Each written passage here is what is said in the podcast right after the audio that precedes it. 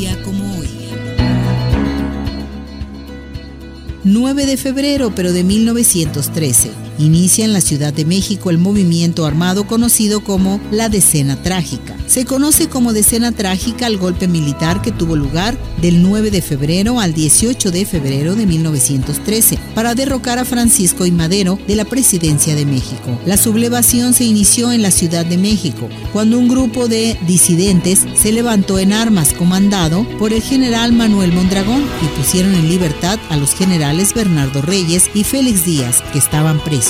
El 20 de febrero, Victoriano Huerta fue designado presidente mediante una serie de maniobras ilegítimas, por lo que sería conocido como el usurpador, aunque hay constitucionalistas como Felipe Tena Ramírez, quien argumenta que jurídicamente no hubo una usurpación, más bien lo que fue es una alta traición vía golpe de Estado. La revuelta culminó el 22 de febrero con el asesinato de Madero y Pino Suárez. Revive los hechos, conoce más en Arriba Corazones.